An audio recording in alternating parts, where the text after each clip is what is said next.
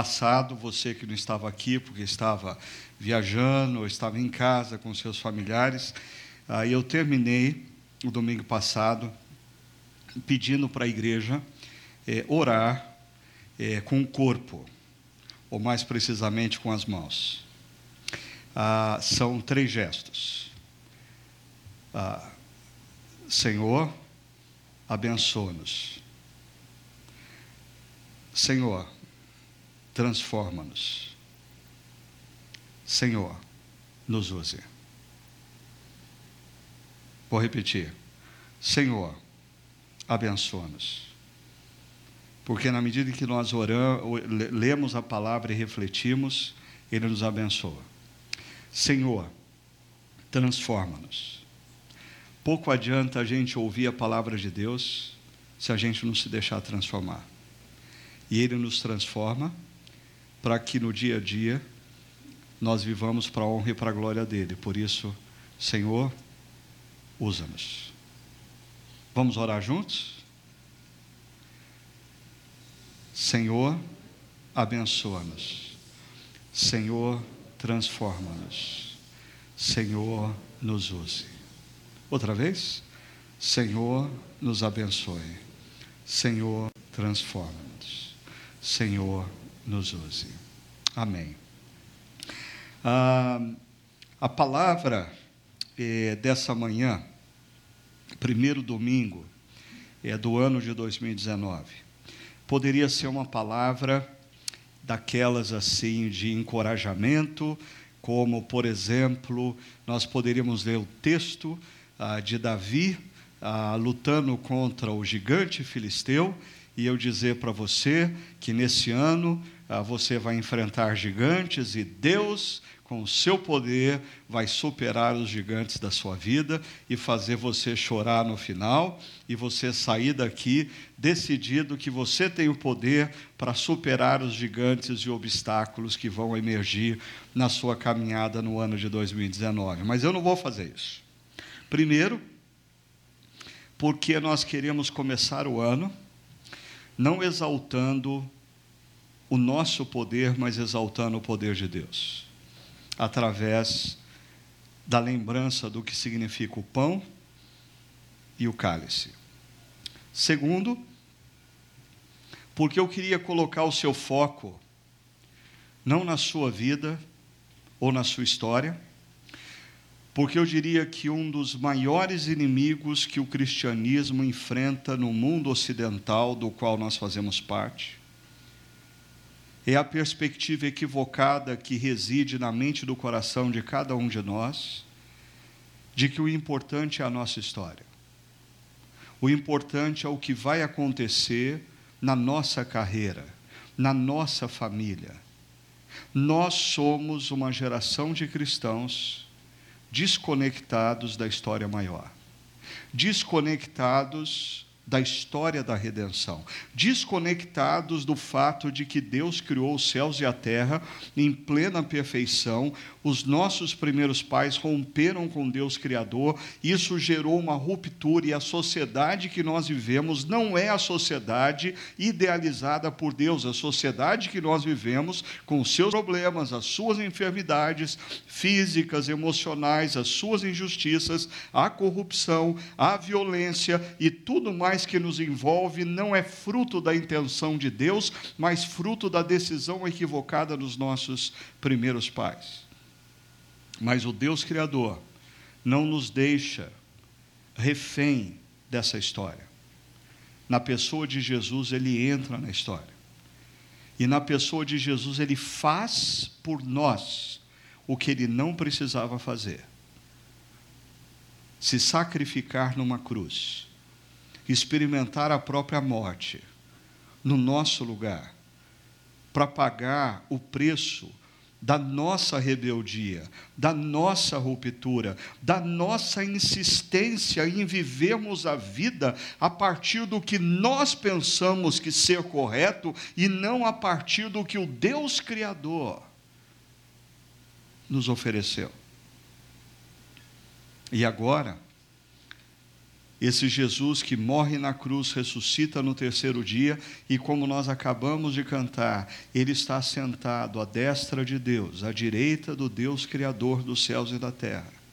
E a verdadeira história é que a qualquer momento a sua história pessoal se acaba. A verdadeira história é que a qualquer momento o seu dinheiro não vale para mais nada. A verdadeira história é que o seu sucesso profissional a qualquer momento evapora e não faz mais sentido nenhum. A verdadeira história é que a tua dor e o teu sofrimento, a qualquer momento, se dissipa para todo sempre. Porque o Jesus que entrou na história, morreu na cruz e ressuscitou no terceiro dia e está à direita de Deus, ele vai voltar e restaurar todas as coisas e instalar o seu reino para todos aqueles que olharam para a cruz e reconheceram que naquela cruz estava o próprio Deus Criador, morrendo no nosso lugar, por amor a cada um de nós. Mas esse Jesus, que voltará, ele antes de ir aos céus, ele instituiu esse ritual.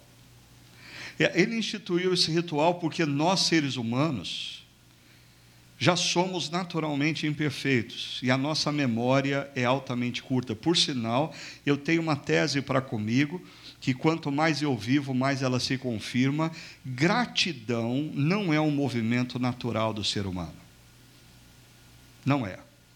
A gratidão a gente só tem quando a gente determina intencionalmente que a gente vai ter.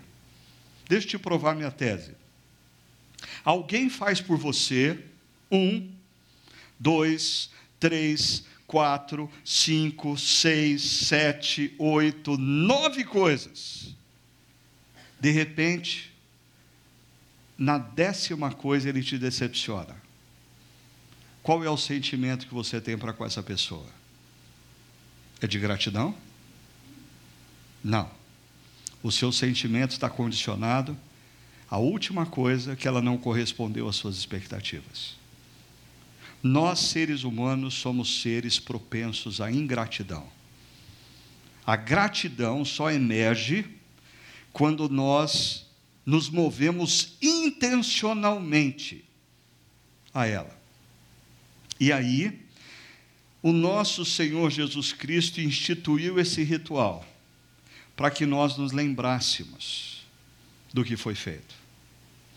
Ah, porque, na medida em que a gente se lembra do que aconteceu na cruz, a expectativa de Deus é que nós sejamos constrangidos pelo amor demonstrado na cruz. Perceba, diferentemente de todo e qualquer tipo de religiosidade, que impõe a você regras, as quais você deve cumpri-las, a fim de que as divindades te amem e te, e te agra, agraciem. A espiritualidade cristã nada tem a ver com isso. A espiritualidade cristã diz que, muito antes de você ganhar consciência de Deus e do amor dele por você, ele já te amou. E na medida em que você ganha consciência do amor demonstrado na cruz, a espiritualidade cristã diz que nós somos constrangidos a mudarmos, a nos transformarmos pelo imenso amor que foi demonstrado por nós. Ou seja, a transformação na espiritualidade cristã, ela não é fruto de qualquer tipo de legalismo religioso. A transformação na espiritualidade cristã é fruto do impacto que a cruz de Cristo traz às nossas mentes e corações quando nós constantemente nos lembramos do que aconteceu ali. Ok? Mas eu queria falar para vocês de um perigo silencioso que cerca essa mesa. Para tanto, eu queria dividir essa reflexão em quatro partes. ah, o apóstolo Paulo, num determinado momento, ele dá uma instrução sobre esse momento, sobre a ceia do Senhor. Aí, em seguida, ele faz um alerta. O que passa desapercebido para muitas pessoas, inclusive pastores e pregadores, é que esse alerta é feito dentro de um contexto, um contexto de uma carta que ele está escrevendo. E tudo isso o apóstolo Paulo faz porque ele espera que eu e você e os cristãos do primeiro século ganhassem consciência da importância e do impacto que esse momento deve ter para as nossas vidas.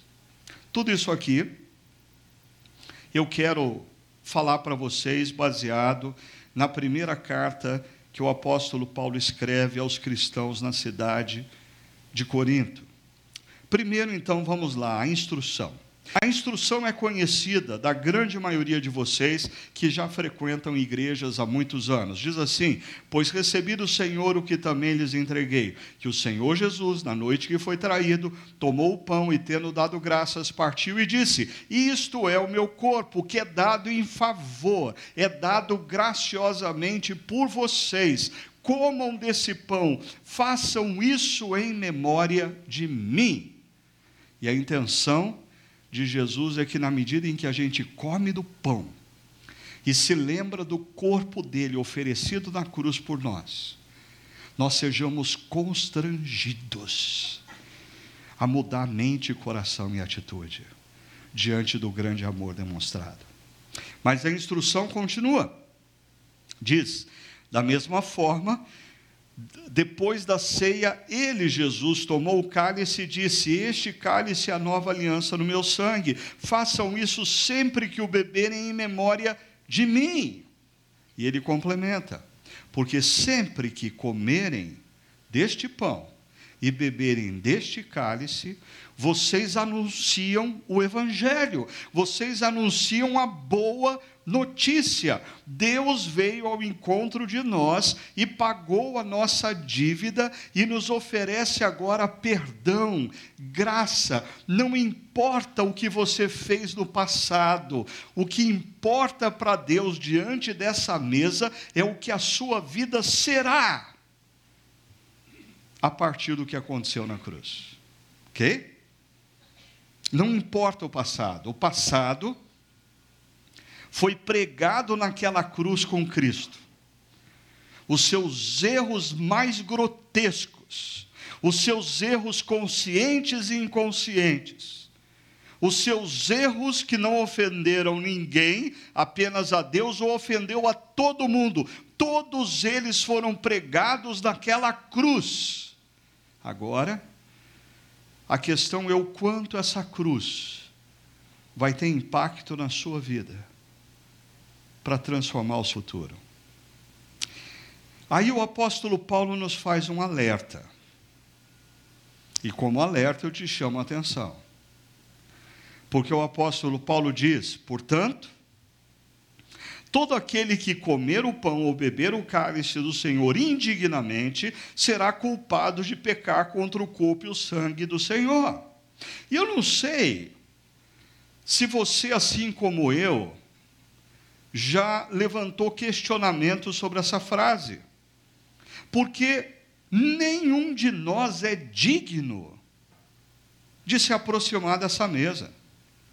Nenhum de nós fez por merecer comer desse pão e beber desse cálice. Absolutamente todos nós somos indignos de nos aproximarmos dessa mesa e comermos desse pão e bebermos desse cálice. Então, que história é essa do apóstolo Paulo dizer que aquele que come do pão e bebe do cálice indignamente, perceba, será culpado de pecar.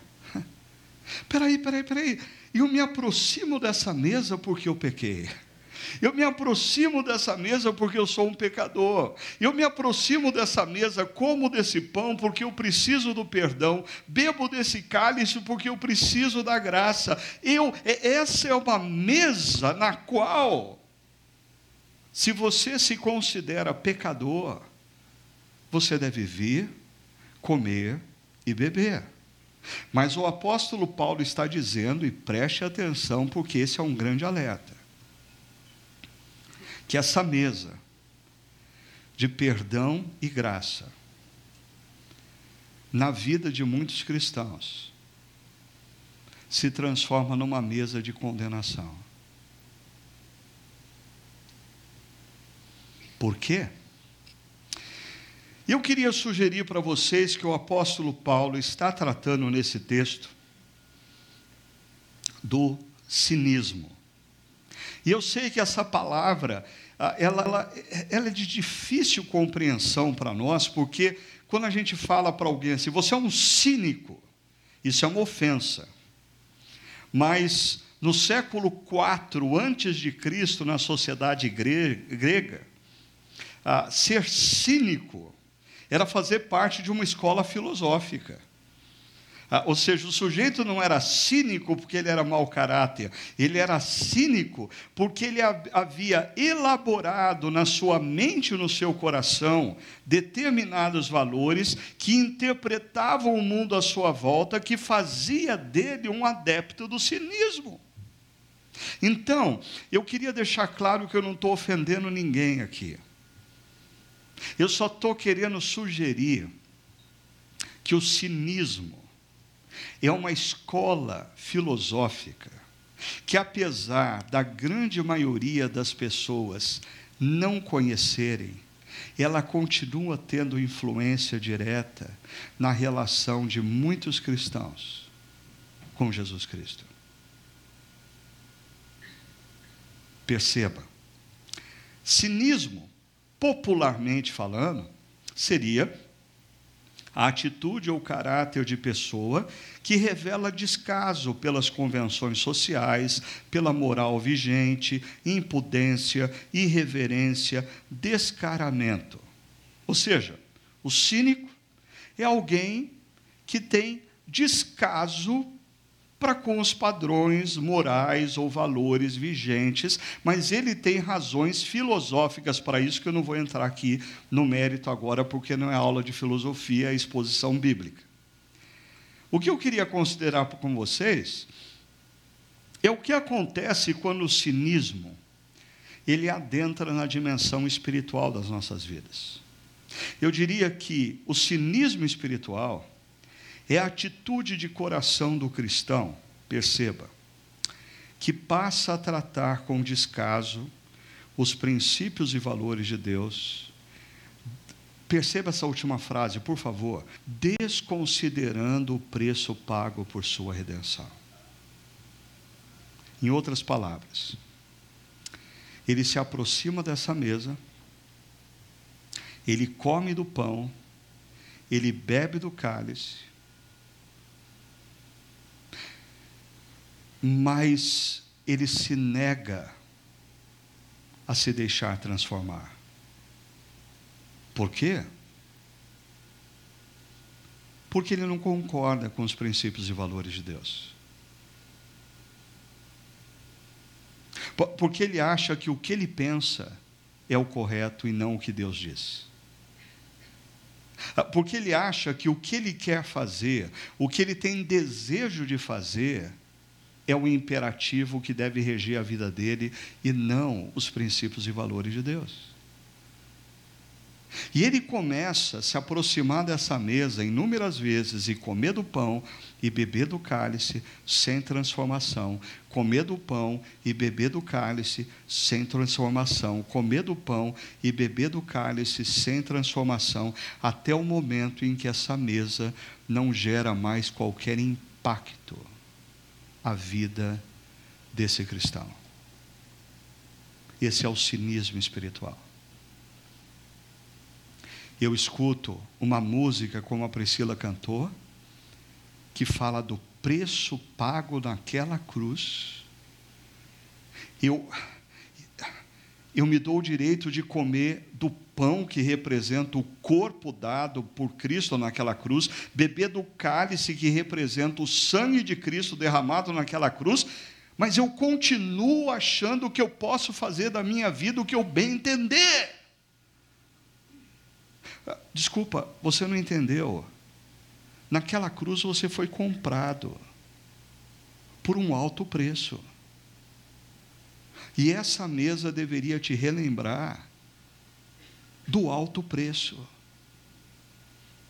E essa mesa deveria fazer de mim e de você homens e mulheres mais humildes, mais rendidos. Mais dispostos à mudança. Mas existe um contexto no qual Paulo faz esse alerta. E aqui, ah, eu tenho uma, uma tese para comigo. A maioria dos expositores bíblicos, quando leem 1 Coríntios 11, ah, eles interpretam o que Paulo está dizendo dentro do contexto mais próximo, que é o seguinte: a ceia do Senhor na comunidade cristã primitiva era celebrada no contexto de uma festa chamada Festa do Amor ágape, ou seja, um grande jantar, um grande banquete entre os cristãos, girava em torno do momento da ceia. E existe um problema ali na comunidade de Corinto em relação a isso, que eu também não vou entrar agora no mérito, você pode ler depois o capítulo 11 e ganhar consciência de qual era o problema. No entanto, a minha tese é, é que Paulo está tratando de um problema que também está no contexto da carta, mas num contexto mais amplo. Deixa eu mostrar para você qual é o problema e provar para você porque esse problema está no contexto da ceia do Senhor que Paulo está tratando no capítulo 11. Olha o problema. Por toda parte se ouve que há imoralidade entre vocês. Por favor, me acompanhe. Paulo está dizendo à comunidade de Corinto que por todos os cantos se escuta de que na igreja de Corinto existe imoralidade. Segunda linha, imoralidade que não ocorre nem entre os pagãos, ou seja, o padrão moral daquela igreja estava pior do que de pessoas que não frequentavam a igreja. As pessoas que não frequentavam a igreja tinham uma conduta moral mais elevada do que algumas pessoas que frequentavam aquela comunidade de Corinto. E olha a última linha. Ao ponto de um de vocês possuir a mulher de seu pai. Dentro da igreja, existia um indivíduo tendo um caso com a sua madrasta.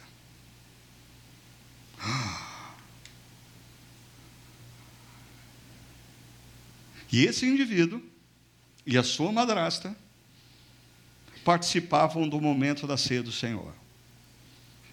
E comiam do pão e bebiam do cálice. Fechavam os olhos como todos os outros.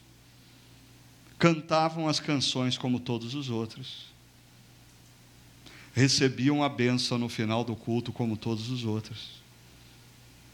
Mas Paulo está dizendo: o que está acontecendo? Olha só, parece-me que pessoas que caem em erros como esse, desse rapaz e a sua madrasta, é, a, a base sobre a qual esse equívoco de vida é construído é a mesma base presente na mente e no coração de muitos cristãos. Eles só não fizeram coisas que aos olhos deles são graves demais, mas só uma questão de tempo. Nas pequenas coisas, essa lógica já está funcionando na vida deles. De que lógica eu estou falando? É essa ruptura entre religião e vida pessoal, vida religiosa e vida social. Quando, e eu estou usando propositalmente o termo vida religiosa, mesmo alguns de vocês sabendo que eu não atribuo cristianismo à vida religiosa.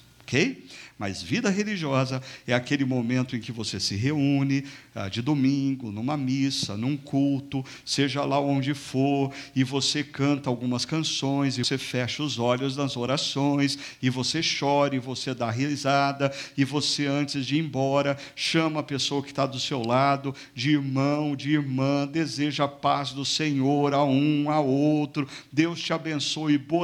Mas quando você sai daquele ambiente, absolutamente nada daquilo tem poder sobre a sua vida conjugal, sobre o que você faz quando fica viajando na internet, sobre o que você está buscando nas redes sociais, sobre a maneira como você paga ou não as suas contas, sobre a maneira como você dá ou não nota fiscal.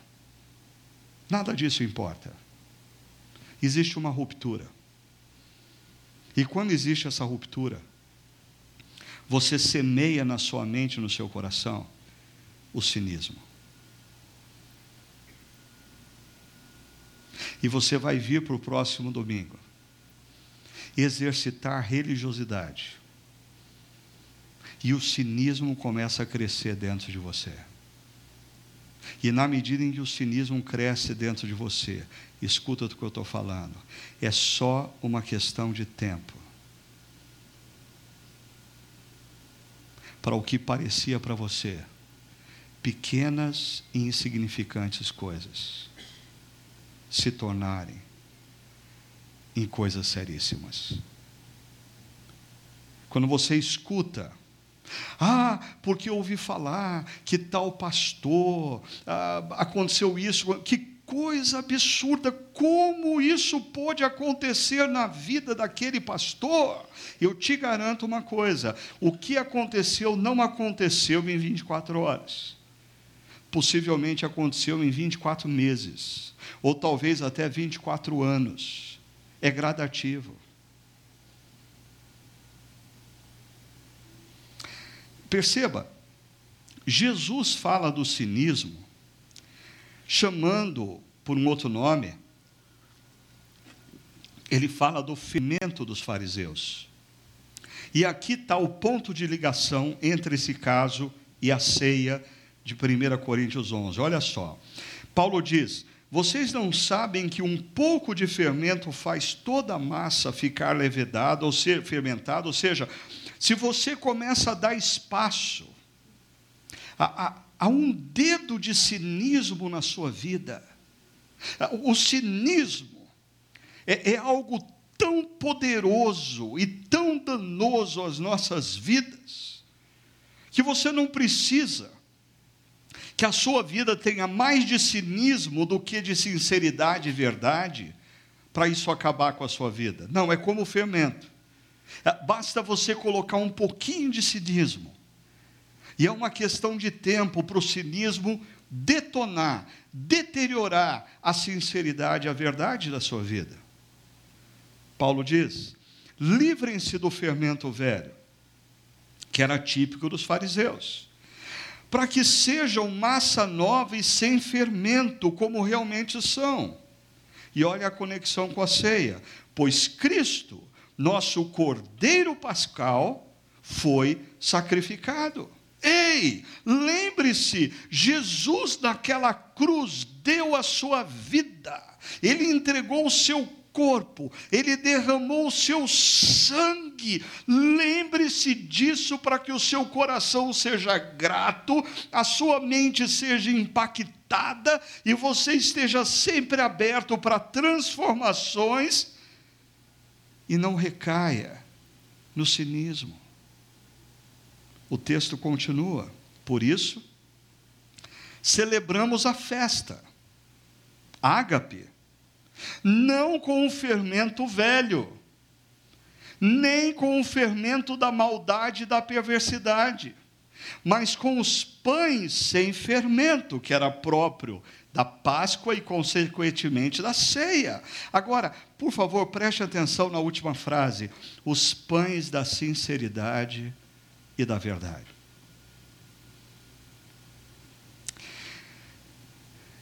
Eu diria que em muitas vidas famílias e igrejas, o cinismo vai crescendo, vai detonando histórias, vai detonando famílias, vai detonando igrejas, por uma razão. Nós não lidamos uns com os outros com sinceridade e verdade. Existem casais que enfrentam sérios problemas na sua vida sexual, e eles estão na igreja domingo após domingo, mas eles acham que só eles enfrentam esse tipo de problema. Então, eles não se abrem em sinceridade e verdade para serem ajudados. Existem homens que já estão vivendo a dependência da pornografia pela internet. Mas eles fazem de conta que não. Ah, e eles não lidam, não, nem entre eles, homens, com sinceridade e verdade. E isso é uma questão de tempo para detonar a vida desse indivíduo.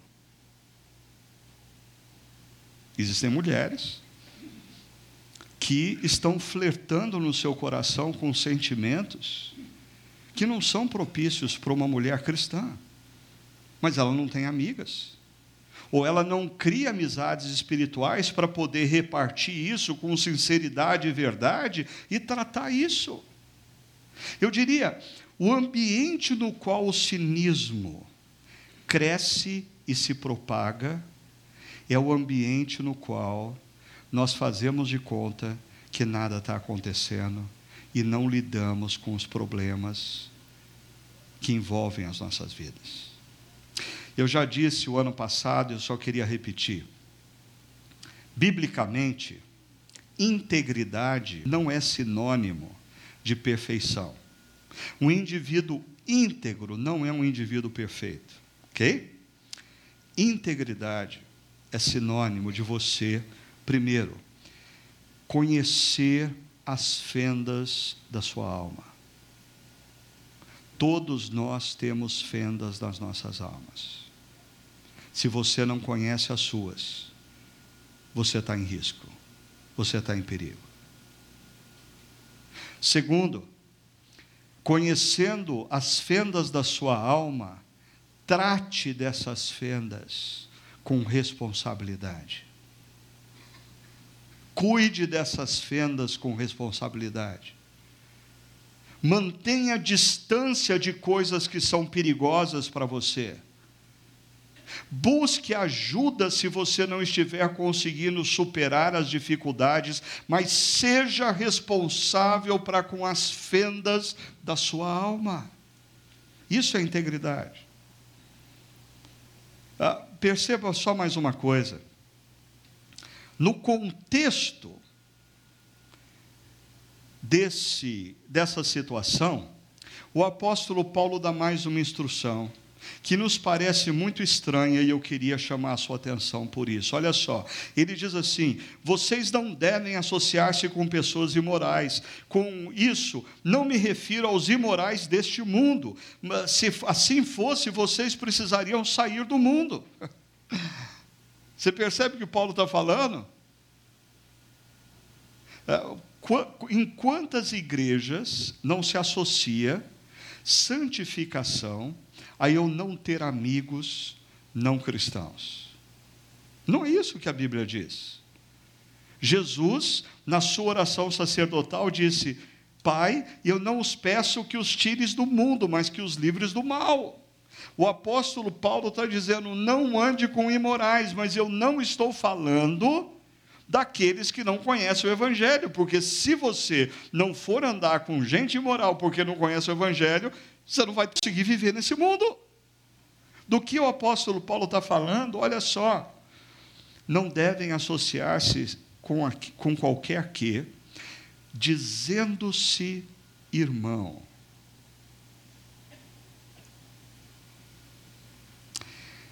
É aquele que se afirma discípulo de Cristo. Mas ele insiste na sua vida pessoal. A desonrar Cristo. Ele se afirma discípulo de Cristo. Mas ele não lida com as fendas da sua alma e ele está desonrando Cristo por isso. Perceba, dizendo-se irmão, seja imoral, avarento, idólatra, caluniador, alcoólatra ou ladrão, eh, com tais pessoas você nem deve comer. O apóstolo Paulo orienta os cristãos de Corinto de que eles deveriam deixar muito claro para os seus amigos de caminhada o momento no qual eles não podem mais caminhar juntos. Eu sei, nós vivemos numa sociedade, primeiro, sociedade brasileira, cultura brasileira, aonde a gente não gosta de estar de mal com ninguém. Nós somos altamente dependentes da apreciação dos outros. Então, nós temos muita dificuldade com esse negócio de romper com alguém. Segundo, nós estamos sendo contaminados por uma cosmovisão secular, a qual diz: não, cada um tem uma perspectiva da vida, a gente tem que respeitar a maneira como o outro pensa, aí ele não pensa como eu. Ah, passei, mas pera, pera, pera, a gente não está falando do que você pensa, a gente está falando do que Deus pensa. Nós estávamos falando de pessoas que se dizem seguidoras de Jesus mas não vivem como tais. Assim, eu queria ir para o ponto final, a consciência, porque o apóstolo Paulo, no capítulo 6 de Corinto, vai jogar luz sobre esse negócio, e se você se desconectar agora, você não vai conseguir perceber o que Paulo está fazendo. Olha só. Vocês não sabem que os perversos não herdarão o reino de Deus? Por que, que você não deve andar com quem se diz discípulo de Cristo, mas não vive como tal? Ah, porque perversos não herdarão o reino de Deus. E mais, hein? Nem se deixe enganar.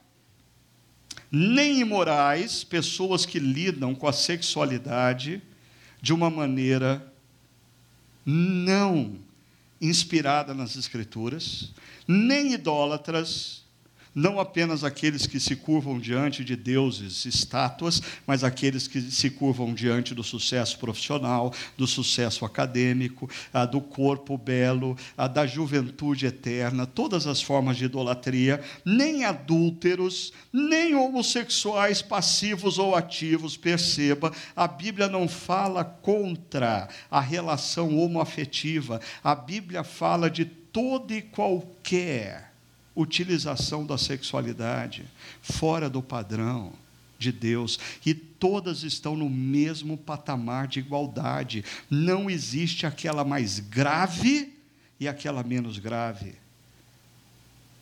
Aquele que tem atração pelo mesmo sexo está tão errado quanto aquele que é casado e tem atração pela mulher do outro. Ponto. Ainda, nem ladrões, nem avarentos, nem alcoólatras, nem caluniadores, nem trapaceiros herdarão o reino de Deus. Agora eu queria que você ah, parasse um pouco e pensasse comigo.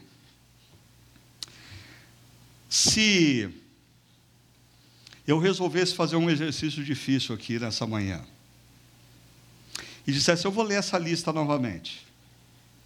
Se em algum momento da sua história você teve conexão com um desses erros, equívocos, eu queria convidar você para ficar em pé. É, eu não vou fazer isso a sério, tá? Fique tranquilo. Imoralidade, idolatria, adultério, sentimento ou relações homoafetivas. Roubo, suborno, sonegação de imposto,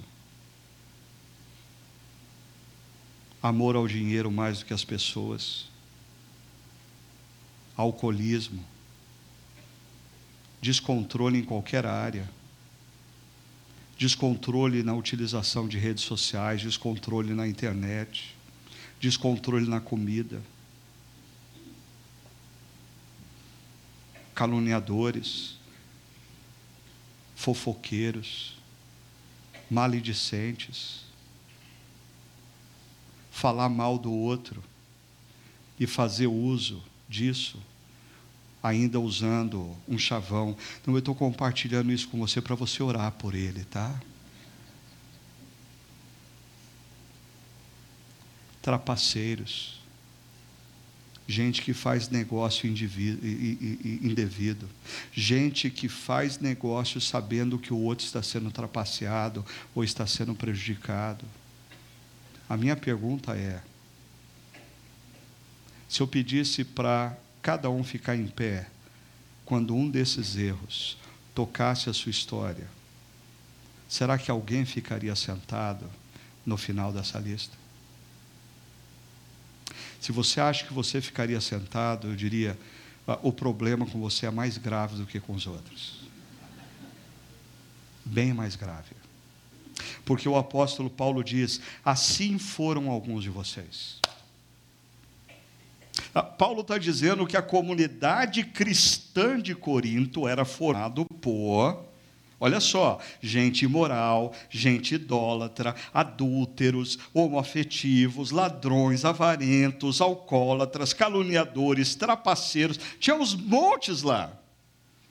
Isso me faz me lembrar Muitos anos atrás eu estava numa reunião do projeto Timóteo, talvez o grupo inicial, e o, o, pastor Ricardo Barbosa, lá de Brasília, amigo querido, estava nos visitando, ele seria o preletor, e antes da gente começar a reunião, eu pedi para cada pastor uh, falar o seu nome, falar um pouquinho da sua igreja, e cada pastor se apresentava e falava: não, nossa igreja está fazendo isso, a nossa igreja está fazendo aquilo, a nossa igreja está fazendo aquilo. Aí, quando chegou no Ricardo Barbosa, ele assustou todo mundo, ele disse assim: ah, meu nome é Ricardo Barbosa, e lá na minha igreja em Brasília, uh, a gente vive uma experiência altamente bíblica assim, cada, cada ano que eu passo pastoreando naquela igreja, mais eu me conscientizo que ela é muito bíblica. A gente tem lá é, gente imoral, a gente tem um bando de idólatras, a gente tem alguns adúlteros, a gente tem alguns homoafetivos, a ladrões, Brasília, a gente tem uns montes,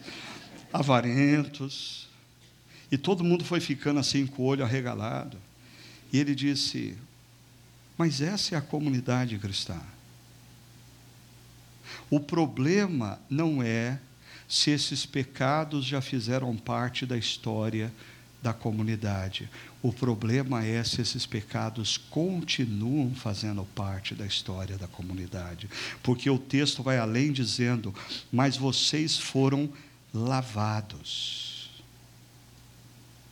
Vocês foram santificados. E essa palavra santificado ah, ela tem um sentido religioso, porque ah, no Antigo Testamento, se essa cestinha, é, ela, ela poderia ser comprada em qualquer lojinha da cidade e usada na sua casa, mas quando ela era comprada para ser usada no templo, ela era separada para Deus. A utilização dessa cestinha agora é para Deus ela foi santificada. E o que o apóstolo Paulo está dizendo, você fazia da sua vida o que você bem entendia, mas quando Jesus derramou o sangue dele sobre você e te lavou, ele te separou para a honra e para a glória dele. Você não tem mais o direito de usar a sua vida para o que você quer, porque você foi separado, separada para a honra e para a glória de Deus.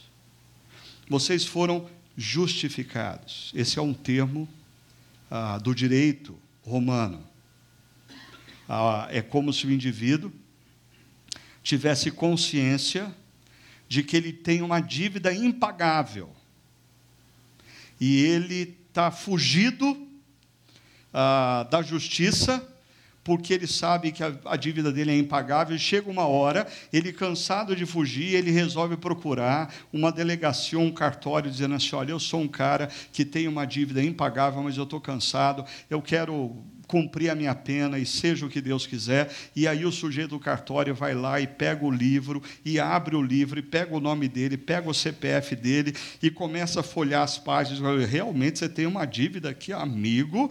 Isso aqui não dá anos de cadeia, não. Isso aqui dá vidas de cadeia. Quantas vidas você vai passar na cadeia? E quando chega no final do livro, existe um carimbo. Pago. E o cara fala: Você tem uma dívida, mas alguém veio aqui e pagou por você. Interessante que esse carimbo, pago, é a mesma expressão usada por Jesus na cruz, quando antes de expirar e morrer, ele diz: Está consumado, pago. Jesus pagou. No nome do Senhor Jesus e do Espírito Santo de Deus. Dito tudo isso, a gente volta para a instrução e termina. Portanto, todo aquele que comer do pão ou beber do cálice do Senhor indignamente será culpado de pecar contra o corpo e contra o sangue. O apóstolo Paulo está falando aqui do perigo do cinismo. Como combater o cinismo? Primeiro, olhe o que o apóstolo Paulo diz: examine-se cada um a si mesmo, e então coma do pão e beba do cálice. Em outras palavras, arrependimento. Se você chegar à conclusão que você não é digno de comer do pão e beber do cálice, você está no caminho certo, porque nenhum de nós é. Mas não coma do pão, nem beba do cálice, se você não estiver disposto a mudar sua mente e o seu coração. Porque se você não estiver disposto a mudar sua mente e o seu coração, é sinal que você não compreendeu ainda o que aconteceu na cruz, ou a sua vida, a cruz perdeu o impacto que deveria ter. E o amor de Deus não te constrange mais a transformação na série do ano passado, Ser Discípulo, eu ah, coloquei esse gráfico aqui para vocês. Não vou conseguir jogar aqui na tela. Espera aí. Está ah, nas telas laterais, né? Ok. Veja só. A, a, a nossa disposição de mudança de mente a, a palavra é ensinada. Quando a palavra é ensinada, a gente diz: Deus me abençoe, mas nós precisamos nos render ao que a palavra diz. Deus me transforme. E a confissão, a, a verbalização: eu estava errado. Isso nos conduz a um novo ciclo da confiança a, a confiança, se você confia no poder de Deus, diante da área na sua vida que não está legal, que não está certo, você vai sair daqui e vai ter uma nova atitude, porque não existe arrependimento sem nova atitude. E você perseverar. Ah, ah, eu não consigo. Possivelmente porque em algumas áreas da sua vida você precisa de parceria. Você precisa de amigos de caminhada, você precisa de amigas de caminhada que, junto com você, supere essa luta. E um último ponto. O apóstolo Paulo diz: Pois quem come e bebe sem discernir o corpo do Senhor, come e bebe para sua própria condenação. A mesa que nos foi oferecida para o perdão se torna a mesa de condenação. Não no sentido da perda da salvação. Não. Porque Jesus diz que todo aquele que vier até Ele, nunca mais lançará fora. Mas da disciplina de Jesus nas nossas vidas. Veja só, Paulo termina dizendo: Por isso há entre vocês muitos fracos e doentes, e vários que já dormiram que é uma outra expressão para dizer morreram. Eu estou fazendo uma coisa hoje aqui que não é comum nas nossas igrejas hoje em dia. Porque as nossas igrejas falam sempre do amor e da graça. Mas eu estou convidando vocês para olharem biblicamente para um fato importante. O amor e a graça foi te dado de graça, mas custou caro para Deus. E quando você começa a comer do pão e beber do cálice de maneira irreverente, a palavra de Deus diz que Deus disciplina o filho a quem ele ama. A, a, disciplina não é fruto da ira de Deus. A ira de Deus virá sobre aqueles que negam a Jesus. A disciplina é fruto do amor de Deus para com seus filhos e filhas. Assim, eu diria como combater o cinismo? Primeiro, a gente exercitar mais o arrependimento.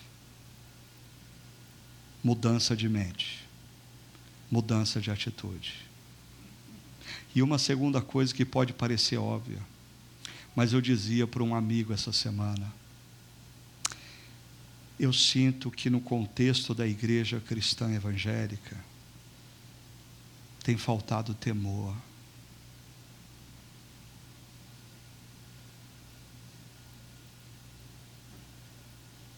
A gente faz algumas coisas, toma determinadas decisões, sem receio.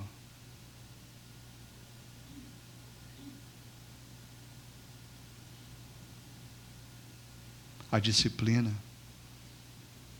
não é fruto da ira de Deus é fruto do amor dele para com filhos e filhas que estão sendo vencidos pelo cinismo e que Deus quer com seu amor resgatá-los. Por isso, convido você a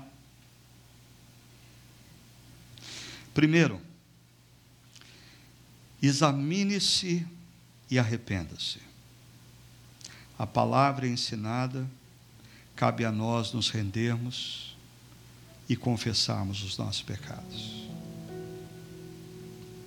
Se confessarmos os nossos pecados, Ele é fiel e justo para nos perdoar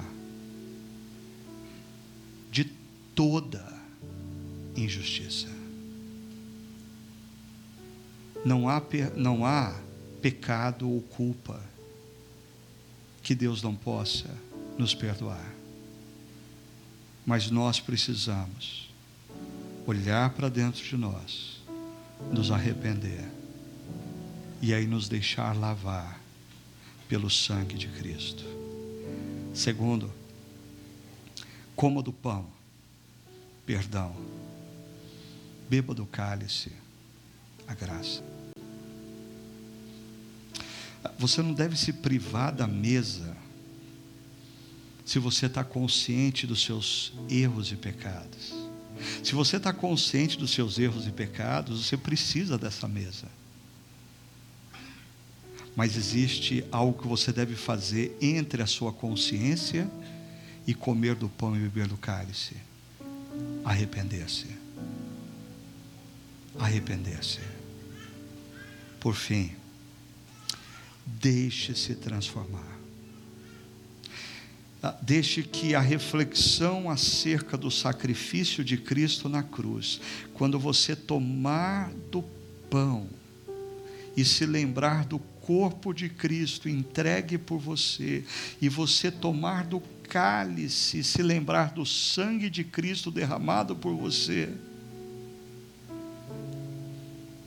que o amor de Deus oferecido na cruz te constranja a mudanças,